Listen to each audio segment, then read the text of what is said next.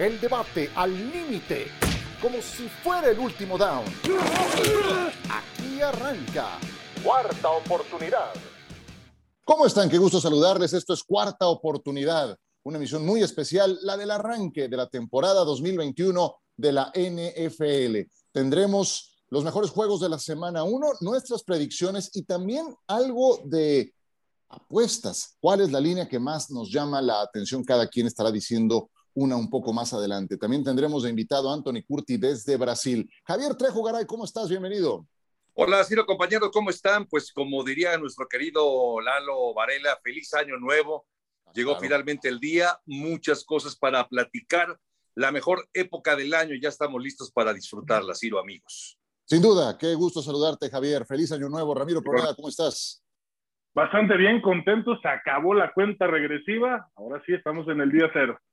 Estamos en el día cero y te digo una cosa, veo a tus San Francisco 49ers ganando su división. De una vez te lo voy diciendo.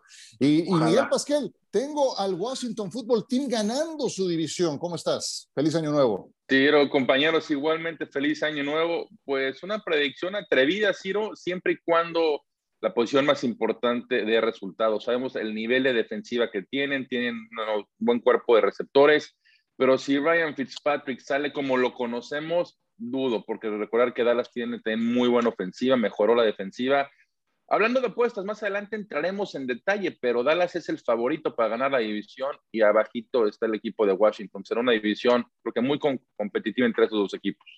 Dices que Dallas no va a ningún lado. Hace unos días nos echamos un round con eso. A ganar, a ganar la división, sí, lo que quede claro. A ganar la división. Cuando mucho Dallas aspira a eso. Dallas no puede aspirar más. Los ves ganando la división, los ves ganando la división por encima de Washington. No, yo creo que Washington tiene mejor equipo. Sin embargo, los momios, los momios, Ciro, tienen a Dallas como favoritos para ganar la división. Bueno, les pido por favor que hoy se comporten porque tenemos visitas. ¿Les parece? Y vamos a darle la bienvenida a Anthony Curti, compañero nuestro de ESPN Brasil. Anthony es parte de los eh, analistas de NFL de nuestra cadena hermana ESPN Brasil en Sunday Night, en Monday Night Football Así es de que nos da muchísimo gusto recibirte, Anthony, en esta emisión de Cuarta Oportunidad. ¿Cómo estás? Hola Ciro, hola amigos, lo pido disculpas porque yo voy a hablar en, portugués por aquí adelante, porque mi español es muy débil, como lo dijo eh, antes de, esta llamada. Es un gusto estar con ustedes. México es una plataforma muy importante para el fútbol americano fuera de Estados Unidos. Es una gran conexión que podemos hacer con Brasil y México. Ambos son mercados inmensos, tenemos muchas cosas en común, sangre latina, se vive el deporte de otra forma, con más emoción. Espero que sea la primera de muchas veces que esté con ustedes. Seguro que sí, nos dará mucho gusto eh, tenerte, no nada más ahora, sino también en futuras ocasiones. Yo, antes de cederle la palabra a mis compañeros, me gustaría preguntarte, Anthony, ¿Dónde rankea la NFL, el fútbol americano, dentro del deporte en Brasil? Porque Brasil tiene una gran cultura deportiva. No nada más es fútbol, también tienen un equipo de voleibol representativo muy importante, son amantes de la Fórmula 1, voleibol de playa, son potencia mundial, la vela, etcétera. Tienen una gran cultura deportiva. ¿Dónde rankea la NFL en la actualidad? Es una pregunta difícil. A mí, por ejemplo, me gusta mucho la Fórmula 1. Acá tenemos el circuito de Interlagos, el Gran Premio de Sao Paulo. El fútbol es y será siempre el rey de los deportes en Brasil. Está tan establecido, tan fuerte ese vínculo del país con el fútbol, que en mi opinión es imposible que lleguemos a tener al fútbol americano o a cualquier otro deporte superándolo. De hecho, por el voleibol ciertamente existe un cariño muy especial, pero es más por la selección de voleibol masculino o femenina, por momentos en los Juegos Olímpicos. Tal vez la relación del brasileño con el voleibol es la del estadounidense con la natación o con el atletismo. Es más puntual, más estacional no del a cosa más puntual, más sazonal, es algo a. Entonces veo al fútbol americano en un segundo o tercer renglón. El básquetbol es más popular aquí. se puede practicar más fácilmente, hay un número de personas mayor que lo juegan, porque es mucho más fácil encontrar lugares para hacerlo.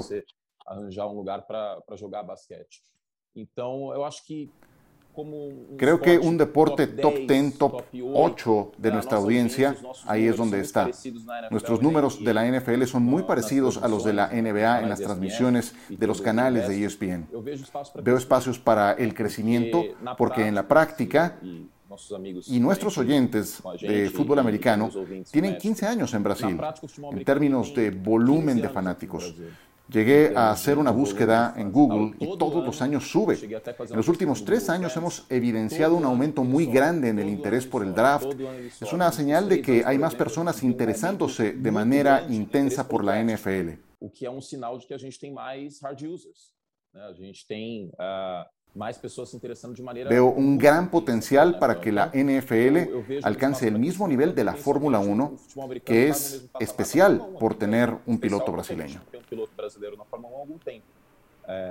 É um cenário bom que eu vejo nos próximos 5, 10 anos. Anthony, te saluda Javier Trejo Garay. Eh, Anthony, primero que nada, felicidades por por este, este esfuerzo, por ser una de las voces más reconocidas y de los rostros más reconocidos de la NFL en Sudamérica.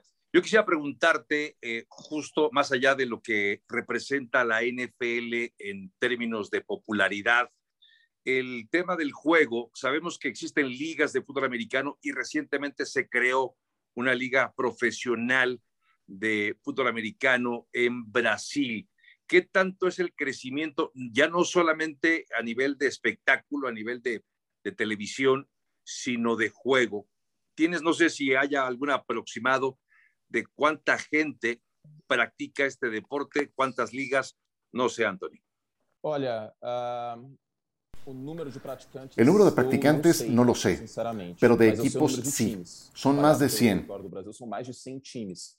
Una cosa interesante, a más de 15 años, tenemos un crecimiento en la audiencia de la NFL muy importante. En 2009 no teníamos prácticamente ningún plantel equipado. Cuando salí de la escuela para entrar a la universidad, jugué en un parque de aquí de Sao Paulo. No existían conjuntos bien equipados. Había la necesidad de importar los equipamientos porque no había suficiente demanda. De memoria no sé el número de los practicantes y es muy difícil saberlo. Pero nosotros tenemos dos divisiones en la práctica del fútbol americano. Y puedo afirmar que son más de 100 equipos esparcidos por todo Brasil. Manaus, cerca de la selva amazónica. Existen equipos muy fuertes como João Pessoa, Recife, el sur de Brasil, Sao Paulo. Hay mucha conexión. No sé cómo será en México, pero acá existe una similitud interesante con la NFL. Hay equipos que toman los mismos nombres los New York Giants, los Chicago Bears, o en el béisbol con los eh, Chicago Cubs. En español es los Cachorros de Chicago. Eso. Adoro ese nombre. Cachorro en, en portugués es perro. y ese nombre gusta mucho acá. Una pequeña confusión. Nosotros acá tenemos equipos como el Flamengo, que es además la mayor fanaticada de Brasil. Corinthians también es algo relevante, cuyo objetivo es atraer más público. Con seguridad son más de 100 equipos y representa un crecimiento exponencial. Diez años atrás no teníamos ningún equipo bien puesto. Hoy tenemos atletas que se dedican específicamente a eso. Ahora bien, es profesional, pero a la vez no. Algunos atletas reciben pago y otros son amateurs. La verdad, la mayor parte es amateur y debe costear sus equipamientos con su dinero y no reciben un salario. Anthony, te saluda Miguel Pasquel, mucho gusto y todos los éxitos para esta próxima temporada. Anthony, en base a lo que platicas y la cantidad de millones de aficionados que hay en la NFL en Brasil, ¿ves próximamente algún partido oficial a, jugar, a jugarse en, tus tierras? En la década pasada fue comentado, porque tuvimos el Mundial, los Juegos Olímpicos, y entonces surge la necesidad de tener un buen estadio para tener un juego. um sediar um jogo. Pero Brasil comenzó a atravesar momentos delicados en lo económico y ahora tenemos la pandemia. Yo creo que la NFL se va a enfocar en otros mercados antes que en Brasil. Inglaterra ya está. México gana cada vez más espacios y eso me deja muy feliz.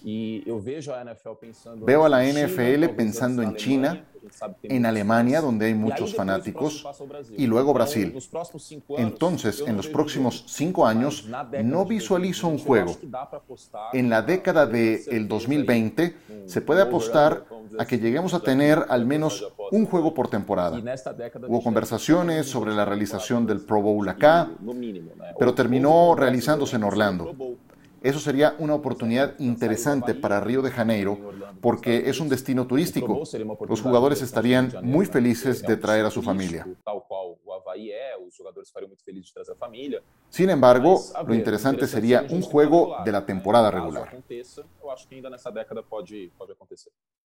Muy bien, Anthony. Anthony, este, habla Ramiro Pruneda. Este, dado que son el segundo país eh, con más aficionados en Latinoamérica hacia la NPL, ¿cuál sería para Brasil el top 5, el top 5 de los, de los equipos más famosos? Y conforme a eso, ¿cuáles serían los favoritos para llegar al Super Bowl? Ramiro, uh, son los equipos que ganaron en la última década, Ramiro. A gente, porque así, Hubo transmisiones, juegos en la televisión en los 90, en la década siguiente, y hay gente que le gusta mucho San Francisco, por ejemplo, que son de esa época. Pero el gran volumen de aficionados, de fanáticos en Brasil, son de equipos que ganaron el Super Bowl o llegaron a él en eh, las últimas 10 temporadas. Entonces, la mayoría está con Green Bay Packers y con New England Patriots. Existe también un factor muy importante, que es el del ídolo. El brasileño tiene esa necesidad. Aaron Rodgers y Tom Brady son los grandes quarterbacks de los últimos tiempos, del último siglo. Pienso que ambos acumulan el 40 o 45% de los seguidores en Brasil. Es muy importante la diferencia que hay entre esos grandes equipos respecto al resto. Los Seattle Seahawks tienen muchos fanáticos, es un equipo top 5. San Francisco lo es. También llegó al Super Bowl dos veces en la última década y tienen historia con Joe Montana, con Steve Young, que también ganaron cinco veces el título. Su uniforme es maravilloso. Tengo mucho cariño por ese equipo, aunque soy de Chicago. Estuve presente en la final de conferencia del 2020 contra Green Bay. em loco, né, como equipe aqui da ESPN Brasil. Super Bowl a gente já vai desde 2006, mas final de conferência foi a primeira vez. Los 49ers tienen una fanaticada top 5. Los Pittsburgh Steelers también son muy relevantes. Y luego hay otros que se están quedando atrás. Los Denver Broncos, por ejemplo, tuvieron más atención, pero la ausencia de un coreback firme y de resultados los ha rezagado. Kansas City no se puede olvidar. El efecto Mahomes es avasallador. Cuando llegó Smith, nadie hablaba de los Chiefs. Era de los cinco equipos menos seguidos en Brasil. Hoy es uno de los diez más importantes, sin duda. Para terminar, rumbo al Super Bowl, mi predicción puede ser muy obvia. Kansas City contra Tampa. Buccaneers con Mahomes más protegido por las inversiones que hicieron en la línea ofensiva, no quieren cometer el mismo error de los Dolphins con Dan Marino. Los Packers han cometido ese error con Aaron Rodgers en los últimos 10, 12 años. Mahomes con protección llega a 28, 30 puntos. En derrotas, él tiene promedio de 29 puntos. Mahomes protegido entrega 28 pontos, entrega 30 pontos. Em derrotas ele tem uma média de 29 pontos marcados. No puedo dejarlos fuera de mis pronósticos. Eu, eu não consigo não deixar o Kansas City fora de um palpite de final de conferência, final de conferência americana. Y del otro lado, es obvio. Do outro lado, eu sei que também é óbvio, mas o Tampa Bay Buccaneers, né? Por primera vez desde el 94 tenemos a un equipo campeón regresar con el mismo equipo titular en la era del tope salarial, el efecto Brady. Parece obvio, pero no lo es. Un Super Bowl repetido. El único Super Bowl repetido fue en 92-93 con Buffalo y Dallas. Solo que esa vez Dallas venció los dos. Y en esta ocasión creo que Kansas se vengará. Pues aquella vez que se repitió el Super Bowl en temporadas consecutivas, las dos veces ganó Dallas, el Super Bowl 27 y 28, primero en Pasadena, después en Atlanta, y el último equipo que ganó consecutivamente un Super Bowl fue Nueva Inglaterra, justamente con Tom Brady. Vamos a ver si lo puede volver a hacer. Anthony, ha sido un gusto tenerte con nosotros. Eh, gracias por estos minutos, por este tiempo y que disfrutes la temporada. Feliz año nuevo, decimos por este rumbo. Gracias y te mandamos un abrazo.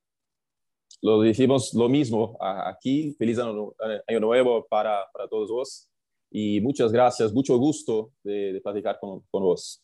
Muchas gracias a Anthony Curti, compañero nuestro de ESPN Brasil, analista de NFL, de Sunday Night Football, de Monday Night Football. Gracias por acompañarnos el día de hoy. Tras la pausa en esta emisión de cuarta oportunidad, entramos al detalle de la primera jornada, nuestras predicciones también y qué eh, líneas de apuesta son las más atractivas para esta primera jornada. Todo esto al volver.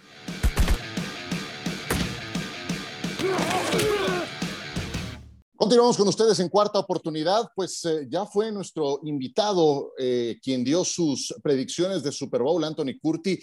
Él está eh, programando, o bueno, tiene en mente que se repita un Super Bowl. Y les digo una cosa, no es nada descabellado que eso pueda ocurrir. Y ahora quiero escuchar la predicción de cada uno de ustedes, pero ¿qué les parece si vamos un poco más a fondo? ¿Qué tal que me dicen sus campeones divisionales y el que va al Super Bowl? Comencemos por la conferencia americana. ¿Cómo ven? ¿Te animas, Javier? ¿Ya los tienes? Yo sé que ya los tienes. Animado estoy, sí, claro que sí. A ver, en la, en la conferencia americana, División Norte, veo a Cleveland campeón, no tengo dudas. Yo. División Este, veo a Buffalo, esta división, al igual que lo hizo el año pasado.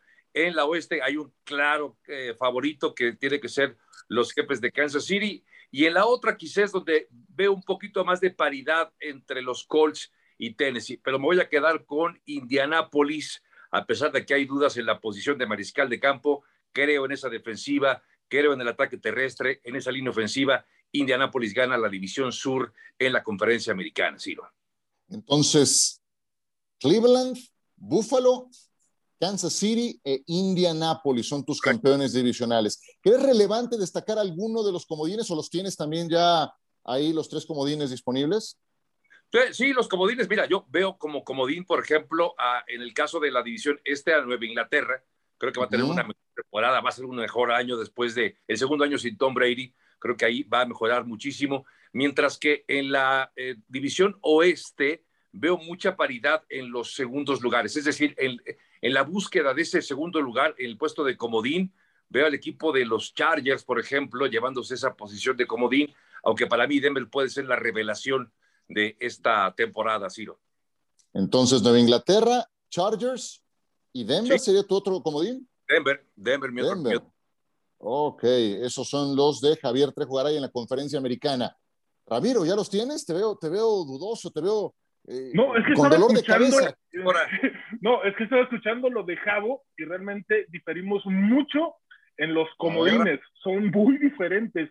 Por ejemplo, lo que coincido con él, quien se lleva a la norte van a ser los Browns. Eso es definitiva. Creo que le tomaron la medida a los Steelers, aunque veo a los Steelers entrando como comodín. Eso sí, ahí se van a, se van a colar. Dentro de la división este, obviamente Buffalo se la va a llevar este, en la oeste, obviamente los jefes de Kansas City, y en la sur, ahí es donde difiero completamente con Javo. Independientemente de lo que está pasando con Indianapolis, Indianapolis se mete como comodín y quien se la va a llevar es Tennessee.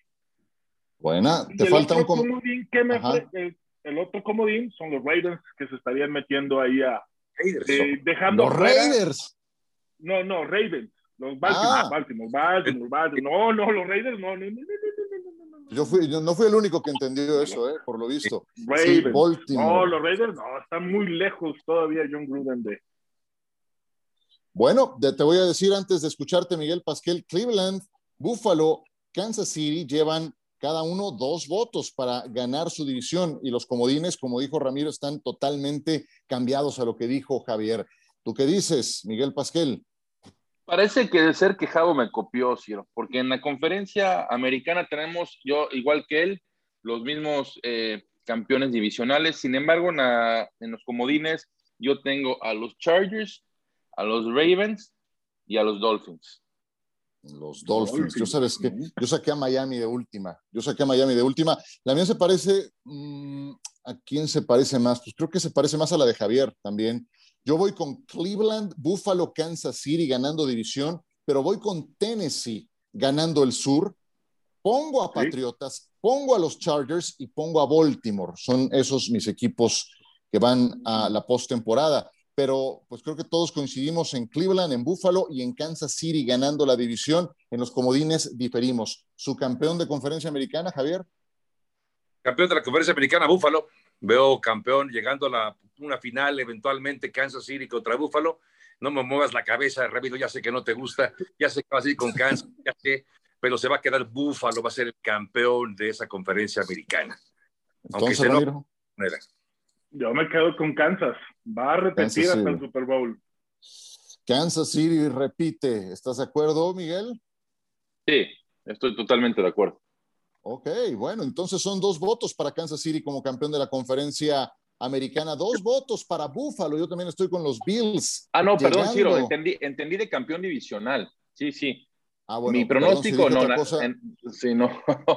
como en la conferencia americana, sí tengo a, a Búfalo igual que ustedes como ah, campeón de, Entonces, un, un voto para Kansas City, tres para los Bills de Búfalo. Muy bien, muy bien. Conferencia americana, misma, misma dinámica, Javier. Bueno, en la conferencia nacional, ¿no? Veo, a ver, en la... Nacional, perdón. La, llegada, la, confirmación de Green Bay, de Aaron Rodgers, pues me parece que confirma Green Bay como campeón de esta división norte.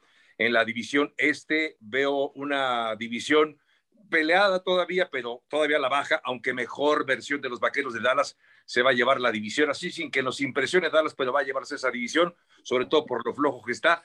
Veo mucha paridad en la división oeste, San Francisco, Seattle, me gustan los Rams. Yo creo que San Francisco se puede llevar esa división, aunque en la posición de comodín los Rams van a acabar calificando. Seattle también lo veo calificando en esa división. Me falta el sur, pero en el sur solamente hay un equipo, un equipo y es Tampa Bay el que va a llevarse esa división sur de la Conferencia Nacional. Entonces, a ver, nada más recapitulando, Green Bay, Dallas, San Francisco y Tampa son tus campeones divisionales. Correcto. Y comodines Seattle Rams y... Seattle Rams y pondría dentro de la división, eh, división, pero la norte, perdóname, a Minnesota. Minnesota. Minnesota. Calificando como comodín. Perfecto. ¿Y al Super Bowl va? al Super Bowl llega a Tampa. Tampa, Bay. Bueno, ya me dirán ahora su campeón. Ramiro Pruneda, venga. Coincido con tres de los que dijo Javos, este, los Packers, los Cowboys, los Bucaneros, pero en la división oeste, ahí la veo el caballito negro que tengo diciéndolo desde hace dos temporadas. Arizona no tienes a San Francisco. No, tienes a San Francisco. Como, como ¿Quién te entiende? ¿Quién te entiende? No hay forma de darte gusto, Ramiro. Arizona. No, va a ganar Arizona la división. San Francisco, mientras esté Jimmy Garoppolo, no va a llegar muy lejos dentro de su récord. Bueno, ¿y tus comodines son? Mis comodines está Minnesota, va a estar los Rams y se va a meter San Francisco como comodines ahí, arrastrando la cobija. Arrastrando la cobija. ¿El Super Bowl va? Tampa Bay. Se repite el Super Bowl. Ay, qué padre. Bueno, no, no es cierto, sí. Yo también tengo a Tampa llegando al Super Bowl. Hombre, Tom Brady en el Super Bowl, qué maravilla, a los 44 años de edad. ¿Qué me dices, Miguel Pasquel? No, yo, yo, a ver, yo no estoy en de acuerdo. Vamos, en la conferencia, en la división sur, yo creo que estamos todos de acuerdo con Tampa Bay. En el norte estamos de acuerdo con Green Bay. Yo creo que Green Bay para la semana 11, 12 ya va a estar tener amarrada esa división porque realmente no hay competencia. Detroit va a estar peleando la peor, el peor récord. Chicago con los quarterbacks que tienen no aspira mucho. Y ya sabemos lo que te ofrece Minnesota con Kirk Cousins. Del, del lado este sí creo que Washington gana la división. Y del oeste voy con los 49ers. Tienen equipos. O no recordar que el año pasado fue el equipo más mermado, más lastimado. Por eso tuvieron el récord que tuvieron y aún así compitieron. Y con comodines me quedo con los Rams, con Arizona y con Dallas. Rams, Arizona y Dallas. Muy bien. Dallas. Dallas, Miguel Pasquel. Y al final, ¿quién llega al Super Bowl? Me voy con los 49ers. San Francisco. Ah, con los 49. qué chulada. Bueno, es que. ¿Cómo no, Robert Sale. ¿cómo, cómo, no coincidir con Green Bay como campeón divisional, pero no los veo en el Super Bowl. Yo también creo que ganan su división. Creo que Washington gana el este. Creo que San Francisco gana el oeste. Tampa Bay gana la división sur y mis comodines son Seattle, los Rams y nadie habló de los Santos de Nueva Orleans. Yo voy con los Santos de Nueva Orleans llegando a los playoffs por esa ruta. Em, Super Bowl Tampa. Super Bowl Tampa contra Buffalo. Campeón mm. Buffalo, digo yo. Campeón Javier. Ah, ahora me copiaste tú, ahora me copiaste. Sí, yo, yo creo que, no, perdón, perdón, perdóname. No, el Super Bowl, Buffalo Tampa. Así lo ah. tengo, así lo, publicamos en también en la, en la, página de ESPN. Pero veo ganando a Tampa, veo ganando a Tampa Bay el octavo anillo para Tom Brady. Ya no apuesten por el viejito, ¿eh? Ya no apuesten en contra. En contra, ya no, hay que apostar. bueno, Ramiro, campeón. Resiliencia, Kansas se repone ante todo pronóstico y lo, se lo va a llevar. Miguel. Yo me quedo con Buffalo. Creo que lo que está haciendo Josh Allen, lo que vimos el año pasado, va a ser el Mahomes hace un par de años, Josh Allen esta temporada. Me parece muy bien. Pues hay algunas coincidencias, pero sí, mucha gente eh, marca a Tampa Bay como gran favorito y cómo no hacerlo, sí. Están enteros, regresan los 22 titulares de la temporada pasada. Eh, en fin, esto, esto, esto es una historia que conocemos. Hicieron una gran, gran labor durante toda la temporada baja, renovándole el contrato a todo mundo y manteniendo el núcleo del equipo campeón. Pues ahí están, inclusive ahora con la ventaja de que incorporaron otros jugadores como Giovanni Bernard, que regresaron los lesionados hoy Jay Howard y Cameron Braid a las cerradas y que tuvieron ahora sí un campamento de pretemporada en forma, con juegos en forma para poder pulir mejor el sistema. El juego de la jornada, ¿cuál es el que más te llama la atención, independientemente del tema de las apuestas, que con eso vamos a cerrar? El mejor juego de la jornada, Miguel Pasquel, ¿cuál es y por qué? Me quedo con Cleveland, Kansas City. Creo que va a ser un juegazo. Vimos cómo Cleveland le, peleó la temporada pasada en playoffs, aunque sabemos que Mahomes salió lesionado, pero aún así creo que Cleveland es el, o el favorito para ganar esa división.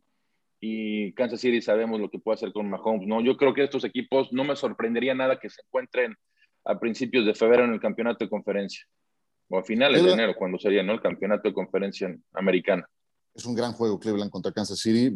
Digo, ya, ya tienen antecedentes y, Cleveland tiene un material humano también bárbaro. Me llama la atención que nadie mandó a Cleveland al Super Bowl, pero para este primer juego, entonces, ¿a quién ves ganador? A Kansas City. A Kansas City, bueno. Pues, si no mal recuerdo, el momio está por ahí de 5, 5 puntos y medio. Creo que hace un buen juego, pero creo que al final, si en casa los Chiefs ganan el juego. Kansas City. ¿Cuál es el juego de la jornada para ti, Javier? Pittsburgh contra Buffalo, Pittsburgh, porque eh, Pittsburgh con eh, ausencias, con salida, es decir, la, la, defensiva sigue siendo lo mejor que tiene el equipo de Pittsburgh, Un, una nula movilidad para Ben Roethlisberger, la presentación de Najee Harris que le puede aportar mucho volumen de juego terrestre al equipo, pero enfrenta nada menos que al gran favorito para ser campeón, mi favorito evidentemente, que es Buffalo, así que me gusta muchísimo ese partido. Obviamente veo a Buffalo ganando, Pittsburgh tiene, ojo, el peor calendario de toda la NFL y le toca abrir nada menos que con uno de los contendientes. Gana Buffalo y por un margen de 10 puntos por lo menos. ¿10 puntos? 10 puntos. oye, pero Pittsburgh tiene muy buena defensa. Sí, pero, pero Buffalo tiene a Josh Allen, Buffalo tiene a Josh Allen, ya demostró que es muy explosivo. Yo sí sigo pensando que va a ser por un margen importante. En Las Vegas está, si no mal recuerdo, 6.5 favorito. Eso te iba a decir, sí. Pero yo creo que yo le doy 3.5 más para completar los 10. Ay, es jornada 1, Javier. Cuidado con esa, eh. Cuidado con esa. En fin. Anótelo, quedó grabado. venga, el juego de la jornada para ti, Ramiro, ¿cuál es? El de Arizona en contra de Tennessee y sobre todo por lo que eh, Arizona puede representar a la defensiva con la llegada de J.J. Watt, con Chandler Jones, con Buda Baker, cómo poder detener a una ofensiva como la de Tennessee con la llegada de Julius Jones. Lo veo un juego muy parejo en ese aspecto porque Tannehill no va a pasar una muy buena tarde, va a estar presionado constantemente. Entre estos dos defensivos pueden sumar arriba de 25 sacks durante la temporada. Entonces, muy presionado, aunque Tennessee para mí tiene una de las mejores líneas ofensivas de la liga, va a ser un duelo muy cerrado. De hecho, la línea está en 52 puntos, van a estar muy por debajo de eso gracias a la defensiva de Arizona.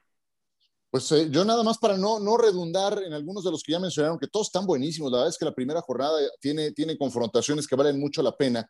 A mí me gusta Green Bay contra Nueva Orleans. Yo tengo mucha curiosidad por ver si corrigieron a James Winston porque es un coreback explosivo.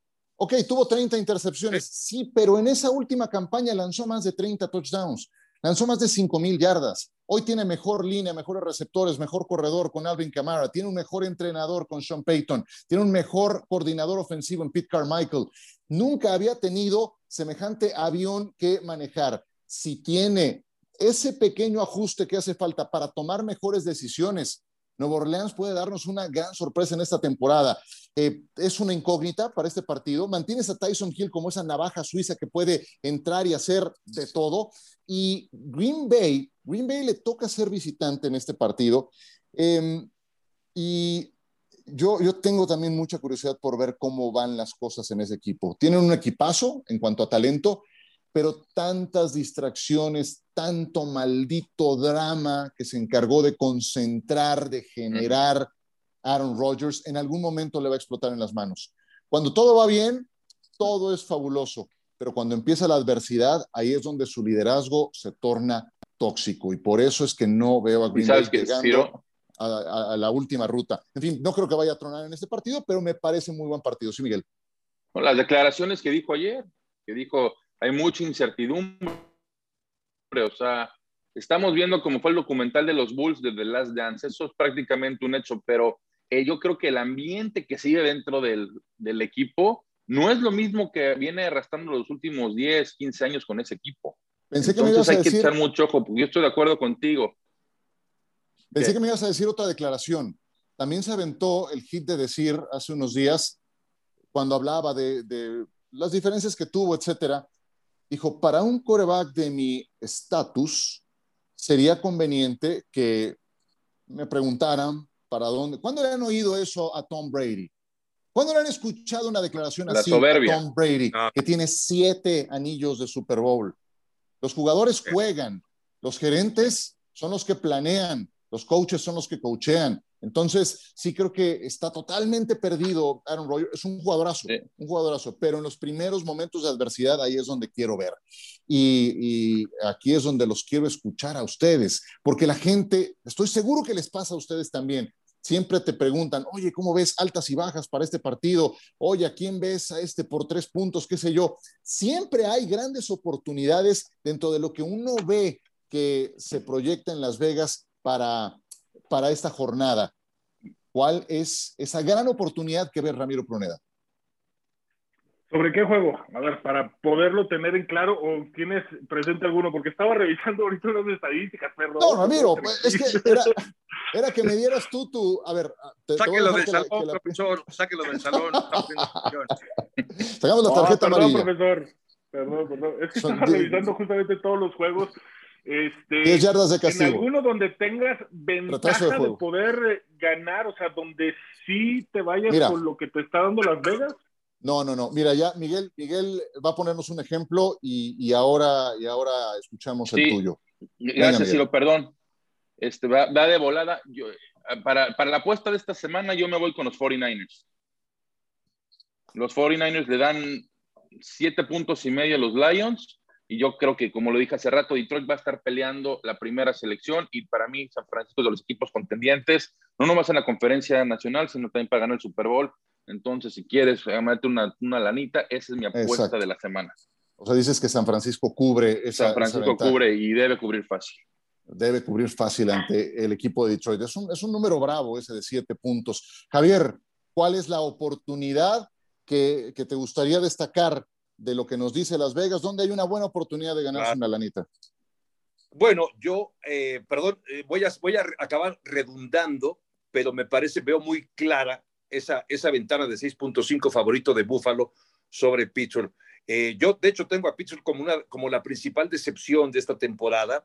Ya sé que me van a caer con todos los aficionados a los Steelers, que hay muchísimos, pero yo creo que va a cubrir la línea. 6.5 por lo menos. Yo decía que gana por 10. Bueno, 6.5 seguro lo cubre. Buffalo ganando a Pittsburgh. Eh, yo creo que esa es una apuesta para mí segura de que se cubre y Buffalo ganando ese, partido. Y arrancando mal, aquel equipo, Pittsburgh, que el año pasado llegó hasta una marca de 11-0 porque tenía el segundo calendario más sencillo. Ahora está del otro lado, ¿eh? con el peor calendario, eh, Pittsburgh. Me llama la atención, están escogiendo números bien pesados que se tienen que cubrir, 6.5, 7.5, y es semana 1, esas, esas son bravas. Antes eh, de que me des la tuya, Ramiro, te voy a poner eh, mi, mi, ejemplo en ese sentido, la, la que me gustaría recomendarle a la gente. Es un juego que difícilmente vería. Son dos equipos que van a estar peleando por, por los últimos lugares, por no quedar hasta abajo en sus divisiones. Jacksonville contra Houston. Yo sé que Houston está terrible para esta campaña, terrible, pero le están dando tres puntos a Houston. O sea, el favorito es el visitante, Jacksonville, por tres puntos. Jacksonville, con coach novato, con quarterback novato, de visita a Houston, que gane por más de tres, no lo veo. Yo ahí le pondría a Houston con ese colchón de los tres puntos. Es tal vez la única vez en toda la temporada que podría apostar en favor de Houston, pero con este contexto se me hace una buena oportunidad. De hecho, voy a, voy a, voy a apostarle unos 100 pesitos para, para ver cómo nos va. Bueno, yo me voy, yo me voy con otra línea que, justamente de lo que vimos en la pretemporada y de que el equipo puede estar rankeado dentro de los últimos lugares, top 5, pero la parte de abajo, Chicago en contra de los Rams. La línea son 7.5. Yo creo que los Rams pueden cubrirla sin ningún problema, porque la pieza que todos sabíamos que le faltaba a Sean McVay era justamente un callback. Con Matthew Stafford la puede cubrir sin ningún problema. Así que los Rams ahí la tienen en contra de Chicago. Sin ningún problema, pueden cubrir los 7.5 puntos que les dan. Yo tengo un montón de dudas con Matthew Stafford. ¿eh?